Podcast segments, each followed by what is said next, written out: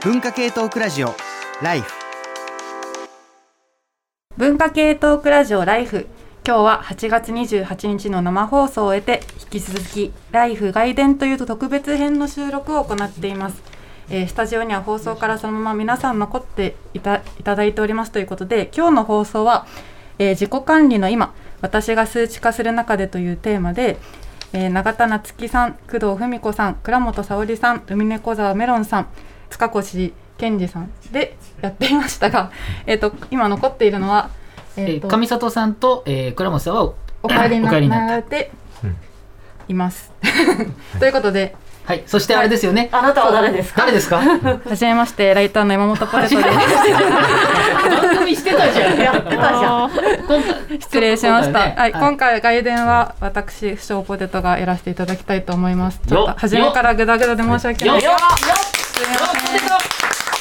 りがとうございます。ありがとうございます。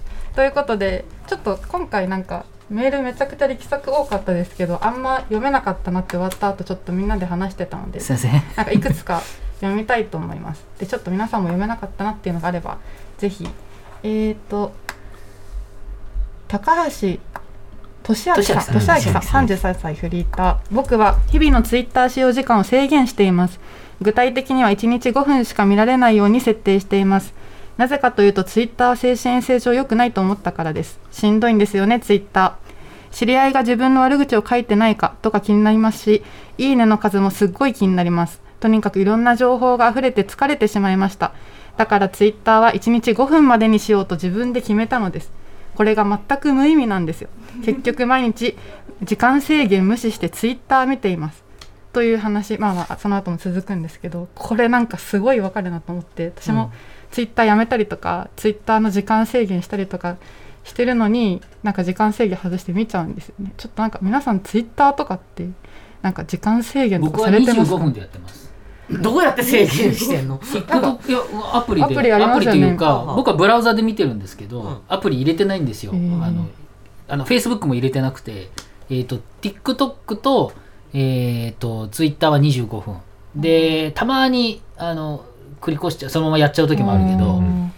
頑張ると25分で制限だからもうやめようっていうことたまにあるから、あのだから高橋さんに言いたいのは5分はちょっと短すぎ5る分ちょっと短逆いですよに、ね。逆にちょっと甘やかしてあげて。40分とかからスタートして、40分やれば十分だろうって言ったらうん。少しずつ35分とかにしていくとか逆にもう1時間ぐらいからスタートする。いや1時間あれだけど58分とかにして、うん。1時間じゃねえからみたいな。それそれ何の違いがあるか知らない。ですけどうんでもそういうのはいいかもしれない。さんあれでしょ？あのスマホを持たない。うん。いやついにあの東京に帰ってきた時にもう無理だったんですよ、うん。東京の風には抗えられない いやでもだからその塚越君言ったみたいにその設定でいやなんかもう何年ぶりかに iPhone を持ったらうんうん。めっちゃ進化してて、うん。なんだこれみたいな。あなんかその時間アプリごとに時間何日間使うかとそうそうそうか全部設定できるからそれでやってたけどなんかすぐに破っちゃいますね。破っちゃいますようんね。破っちゃう破っちゃう。でもあのインスタとかは俺白黒に全部したんですよ画面を。画面白画面を白黒にするといインスタとかめっちゃおもんないんですよ。そうそう圧が低い。何にもなんか白黒の絵がこう流れてくるから。僕も SE2 ですけどボタンがある人は多分ね3回パパパって押すとね白黒になるんですよね、うんあんま見ないですよ画像とかは。うんうんうんでも確かにまあツイッターはもうしょうがないですね。もうあアプリごと消すしかないですね。うん。アプリでは見ない方がいいですね、うん。ブラウザにしてわざわざツイッターって検索して入るようにわするとかね。このた。25分っていうのはどうどういった基準で25分になったんですか？いやなんなんとなくですよ。うん。本当になんとなく。30分だとなんか長えと思ったからちょっと5分だけ切ったみたいな感じですけど、うん。なんかね iOS はあと1分だけやるみたいな伸ばすとかはできるんですよね、うん。あと1分だけやるみたいなうん。のはあるかもしれない、うんあと決めちゃうと、えっと、見るのをこう自分で絞るあのトレンドだけ見ようとか、うんそういうのになってちょっといいかもしれないですけど、うん。これもなんか体調にもよるんでね、うん。結構。自分の中で少しずつ細かく設定をするっていう癖をつけるのはいいかもしれない、うん。設定をする癖とか、うんうんなんかそれはいいかもしれないですね。工藤さんなんかツイッターやめてません？そんなこツイッとやめました。やめましたやめましすごい。た。強い。はい。強い意志を持ってやあめました。やっぱそうなんだ。あでも、うんうん。逆にツイッターとかフェイスブックやめたんですけど基本やってないんですけど、うんうん。業務のスラックとかずっと見ちゃうんですよね。なんか工藤さんって一度インタビューしたことあるんですけど、めちゃくちゃ本の虫っていうか多分活字中毒だなって思っててあそういう人ほどやめづらいんじゃないかやなと思うめづらいですけど、はい、スラックを業務のメールとかスラックを読んでます。あと、えうん。やめられないのがまだあって、うんツイッターとかあのフェイスブックやめられたんですけどあの小説家になろうを読むのがやめられない。えあーなろう系かなろう沼じゃないですかそうなろう沼ですね。延々活字が毎週とか毎日やってくるので。うんやめられないですね。でもそれそれブラウザ今ブラウザにするっていうことを覚覚えてブックマークからも消して毎回その小説家になろうって検索をしてみたいなワンクッション置いてるし、うんだからログインとかもしないので閲覧履歴とかも見ないで。うんなんか上にランキングの上のやつだけ読むとかそういうのにしています。確かになんかナローブラウザを俺は導入して読んでた時期がありました、うん無色転生が面白すぎてなんかアニメの先が見たくてもうめっちゃ見たら、うんなんかもうめっちゃ読みやすく改用が多い、なんて言うんだろう。小説の今までの文体と違ってて、カスタマイズされてるんですよ。もうそのブラウザとかで読むとうん。中毒性がありすげえサクサク読めるようになってて、めちゃくちゃ読んでました、すごい。やっぱじゃあワンクッション置くの結構大事なんですね。大事ですね。一回ブラウザーで開くとか。まあそうですよ、うん。あのだからアマゾンとかがうんうん。こうワンボタンで買えるようにするっていうのはものすごい発明でもともとカートに入れるレジに行く、うん。なんかう打つ？クレジットカード打つってその間にあの離れちゃうユーザーが何パーって結構な数いたんですよね、うん。だからボタン一つで一回登録したらボタン一つで全部買うっていうシステムはすごい画期的で、あの売れたんですよ。だからそれと同じでボタンが少なければ少ないほど滞留してくれるユーザーはそれをやってくれるってやつですよね、永田先生は結構ツイッターやってるイメージがそんなことないですか？あのね多分ね気のせいだと。え昨日あので連投むちゃくちゃするんですよ。あ実況してるからあのそう YouTube の番組あのあー。放送見てたりとかラジオとかでうん。実況するからすごいツイートしてるように見えうんうんうんうん。るあとなんだ自分が行ったイベントとか。うん。けど結構ね何日もツイートしないとかね結構よく結構いないですよツイッターに。そうなんですね。意外。に Facebook の方が割とやってますうねん。ツイッターやめていいんですよ別に。いやツイッターってさもう見てても私のタイムライン辛いばかりだ。もうジェンダーがどうたらフェミニズムがどうたらの男女共同参画がなんちゃらでももう辛い話ばっかりだから、もうなんか見ても楽しくないからだんだん見なくなってますね。僕ら商売的にね本の告知とかそうそのそうそう。そう宣伝ツールとしてもう他にないんですよ。そうそうだから消せないから置いといく、うんうん。うんけどねっていうね。新しいツールをそう出してほしい。だから新しいツールがこのように爆誕してほしいけど。あとなんか私素朴な疑問がなんかさっき永田なんか睡眠アプリをうん。塚越さんも永田先生も使ってるっておっしゃってたじゃないですか。うん、これなんか寝る前にスマホ置いとくのってうん。結構見ちゃいません？そんなことないですか？うんあんまりない。あだからね意外に私あれですね。律律せてるのかな。律してるあああんまりない僕はスマホではなくてもう手につけるバンドですね。えで寝てる。スマートバンドです。これはもうお風呂入る時以外はずっとつけてます、うん。うん。もう全然な何の苦でもないです、うん。な何の何もない。なんかたまにブルブルってなってえー「立ちましょう」とかってくる。え「座りすぎ」みたいな。うん「あざーす」みたいな。無視してますけど。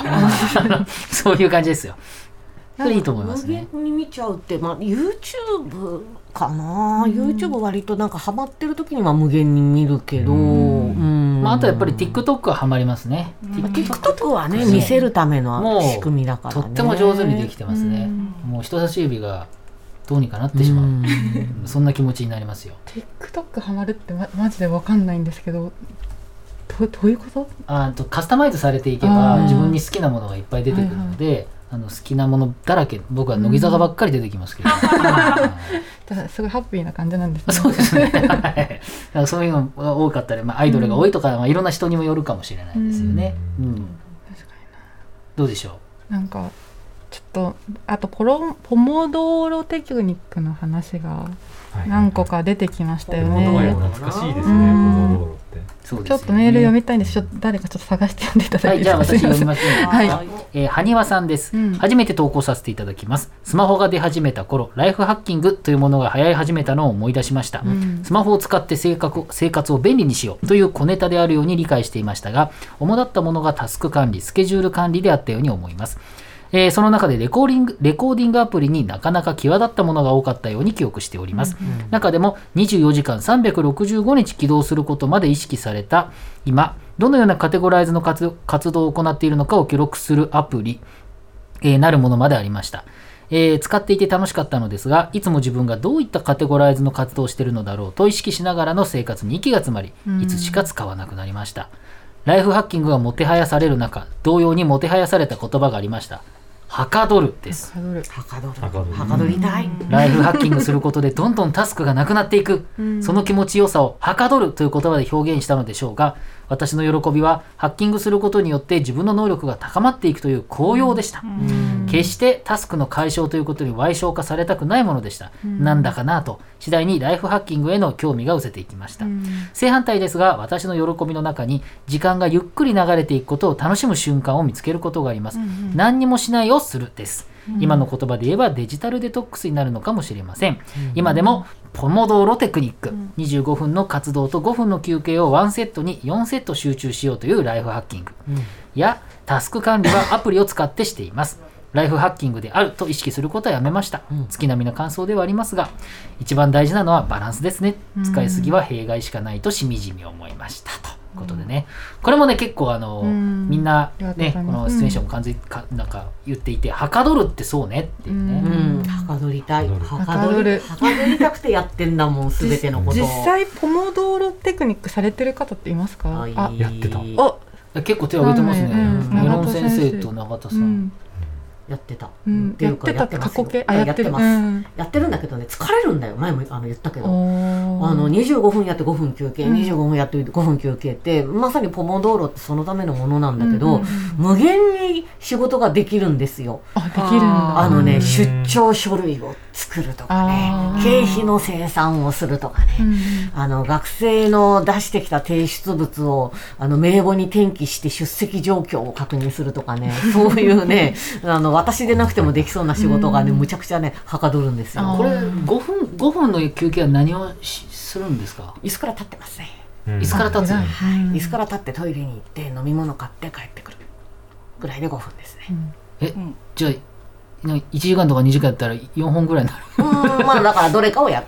うん。はトイレに行くとか郵便物見に行くとかそういうの。ツイッターを見ないってことツイですよね。ッターは見ないです体を動かすのいいのかもしれない、うん、いやだからやっぱコツは体を動かすで私最近やってるのはあのナイキのアプリであのなんつうのあのえっとヨガとかさ、ストレッチとかがさあのもうメニューになってでやったらあの今日は何分やりましたって星1個とかなるやつあるんですけど、うん。あれとかはもうあのまさにそのポモドーロの5分でやれるからややっぱりこの中でやっぱり皆さんこの中で永田さんがやっぱり一番使ってるよね今日ですよ。うん今日。今日今日のこのメンツの中で一番使ってる人かもしれない。一番ガンガンやってる。数値化してる、いやそれがね使いこなしてる。多分山奥に一人でいるからだと思う。他者がいないんだもん。自分しかいないから。うん。だと思うけれどもな。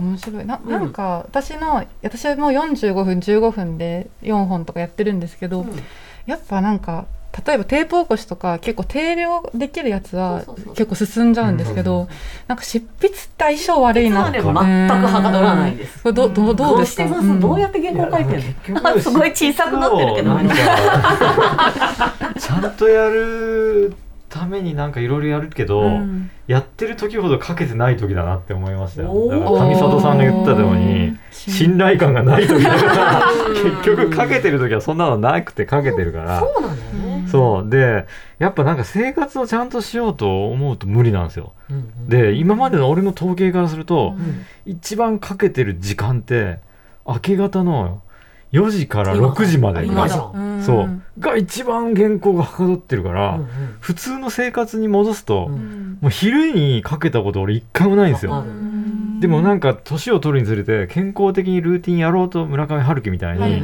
ランニングしてうん。やろうかなと思ってやったけど、うん。ランニングしかはかどらない。ですよランニングははかどるしジムもはかどるんだけど原稿全然進まない。やっぱそれすごいわかる。ありますよね。私もなんでこんなにあのめっちゃ数値化してるかっていうと、結局雑務がむちゃくちゃ多いわけよ大学の先生って。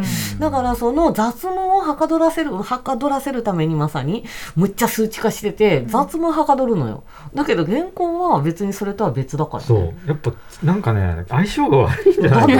いやーだからね、あのね、ツイッターで大学の教員がなんかちょっとへんてこなあの挙のあの挙動不審になるのは、ちょっと私わかるのは、なんかこう、クリエイティブな小説書くみたいな仕事もやらなきゃいけないし、官僚みたいな予算申請とか、そういうのもやらないといけないし、やっぱ矛盾するよね。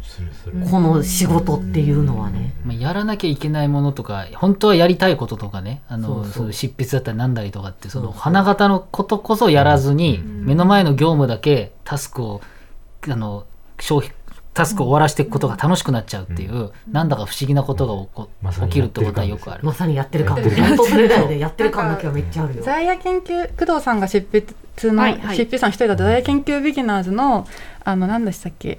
あのフェスフェア？フェア？なんかどっかでフェアやった時に、はい。なんかおすすめしてた論文執筆者のためのああ研究者のための論,、論文生産術あ、みたいな。持ってる持ってる持ってる。うん。あれでしょ、まさに見える化するやつね。見える化するのとあとグループセラピーですよ。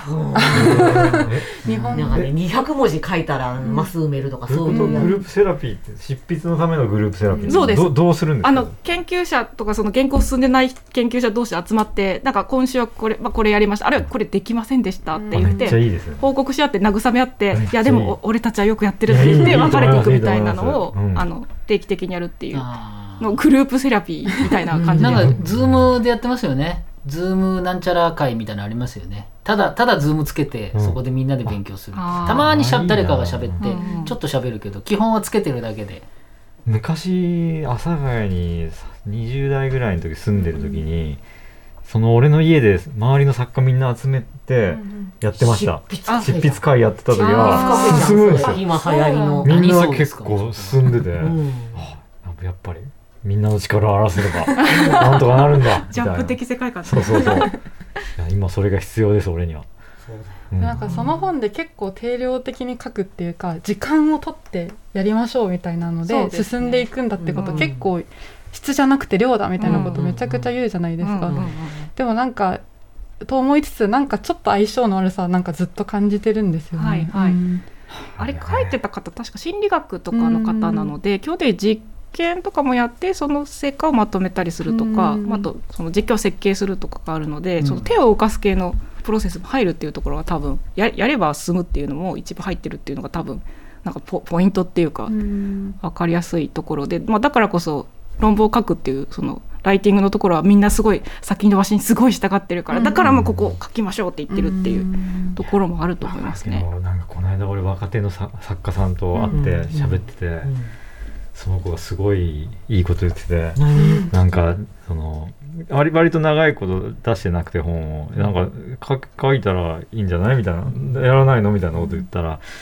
いやなんかそのやっぱ自分のやる気がないうちはやりたくないっていうんですよね。ででもそのやることで出るやる気ってあるじゃないっていう、うん。ででもよく言われるじゃないですか。作業興奮そうそう、なんなんかやる気というのは本当はそんななくて、うん。ややってたら出るんだみたいなことがよく言われるけど、うんって言ったらいやなんかそのやる気はなんか本当はないやる気だから僕はそその偽物のやる気みたいなものでできたものを 読者に出すっていうのは誠実ではない気が僕はしてます。だから本当に自分がやりたい心から出したいものをなんか読者に届けることが、うん。大事なんじゃないかと思って。るって言われて、俺はなんか結構なんて眩しいんだってなってすげえこいつは正しい正しすぎるって思って。俺は魂のやる気うがわ出る。ーわかる。もう分かった。俺もそれで死ぬわって思った。もう書けなかったらいいと思って。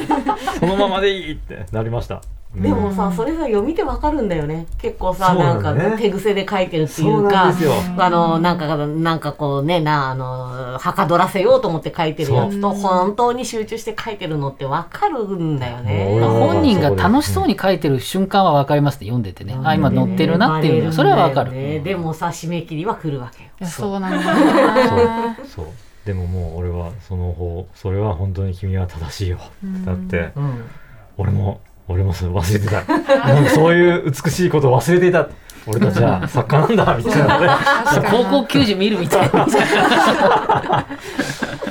頑張ろうみたいな。でもこれ人によりますね、本当に。あのいつできるできないとかってさっきの話最初の方で言ってましたけど僕はとにかく8時間寝るって決めてるんですよ、もう嫌なんです人生でなんか5時間とか6時間の睡眠で起きるの、なんかもう何があっても8時間寝たいと思って。まあ勝手に起きちゃう時あるからなかなかできないんだけど、でも8時間くらい寝てると起きたて一番元気っすよ。8時間寝た後の朝の元気さパないっすよ、結構そこでだから夜中まで頑張って例えば12時に寝れるのに2時3時まで粘って何かやって大したことできなくてバテッとかってなるよりも12時に寝て8時起きて1時間で全部終わったみたいなそれは結構あるかもしれない、正論だね。そでもそれはあのなんかそれはねそれこそほら最近あるじゃないですか。朝方のはい。これは遺伝のあれで朝方なのか夜型なのかみたいなのあってそれも含まってるから結構人によるかもしれないですね。いやーなんか我々ぐらいの我々って永田さんと俺同級生だから言うけど 起きた時一番体調悪いから。すごい疲れてる起きたら。そうなんですか？ない。別にだってお酒飲んでるわけじゃないでいやしょ起きた時が一番体調悪いだから風呂入ったりしてストレッチしてやっとなんかなってご飯食べてもう一回寝て起きたぐらいがちょうどいい、サプリ飲みましょう。昨日のね蓄積がね取れないんだよね一日ぐらいじゃね。ダメなんですよもう。それはあるあの分かる。あの 私ちょっとそこからはもう最近脱して本当に健康を回復しつつあるなりって思うけど。いやーでもね、まあ、朝起きて一番フレッシュな時に何やるっていうか自分が一番コンディションがいい時に何やるか問題っていうのがあって、あるねその時にやっぱ間違えちゃダメなことやんのよ成績評価とかさあー。健康よりも間違えてはいけないことをやってしまそうわかります。一番最初のうん頭が元気な時にやる気がある時に変にメール返したりとかしてお茶濁してるとうん。貴重な貴重な今日の時間がみたいな。ピークピークが失われてしまう。仕事したくないじゃないですか 気持ちいい時にそうだよね。ゲームとかしたい。そうよね。いやーちょっと気象速ツイッターだからちょっあそれはねもったいない。もったいないもったいないもったいない。ともったいないな。あ数値の数値の奴隷だ俺ら元気なうちは何するっていう数値の話になってる。これただの人生相談みたいになってきてるんですけどいやなんかこのポロモードテクニックってポポモドーロテクニックって、要は過集中しないためにやってると思ってて、でちょっと過集中になっちゃうんですよね。でそれでそのためにやってるのになんかやっぱ最最後原稿を仕上げる時は過集中になんなきゃ仕上げられなくて、なんかそれをやめるためにポモドーロずっとやってるのに、なんか最後どうしても過集中に頼っちゃうっていうのを繰り返しててこんなの仕事じゃないってつい思っちゃうんですよ。過集中ってあれなんですか？ぐーだから。グーってなるけど終わったらもう動けねえみたいな。うーん少年漫画みたいじゃないですか。いやいやいや。それはでもお前はそれをやったらもうダメだ。それもめっちゃ正直の前借りです何何の大冒険なんですか？大ですか？めっちゃしょぼくやってるそれを毎毎回、うん、いやだから命の前借りはあれですよ。痛み止めとコーヒーをガリッと一気に抜いてやるとすごくぐわっと集中できるっていうのを私はやってましたねずっと30代。元気の前借りはお酒と小田島隆さんが言ってました。あそれで40代どうなったのかは微妙っていう。ーなるほど。もうね過集中で仕上げた仕事で評価されるのもちょっとどうなのかな。そうなんですよ。電気グルーヴを見ればすごくいい曲もあるけどめっちゃどうでもいい曲もあるんで その両方で商売できないと長期的には厳しいかもしれない。なんかこれ結構不思議な外伝っすね ライフ市場でも結構な面白いななんとも言えない外伝っすねこれ。聞きたいことを聞くっていう。若者が先輩に聞くみたいな。なんかどうすか？みたいな。体は嘘つかないよみたいな話になってますよね。はい。であはすいません。ちょっといろいろちょっと脱線しまくっちゃいましたが外伝1はここで終わりにして、えー引き続き外伝2をお楽しみください。文化系トークラジオライフ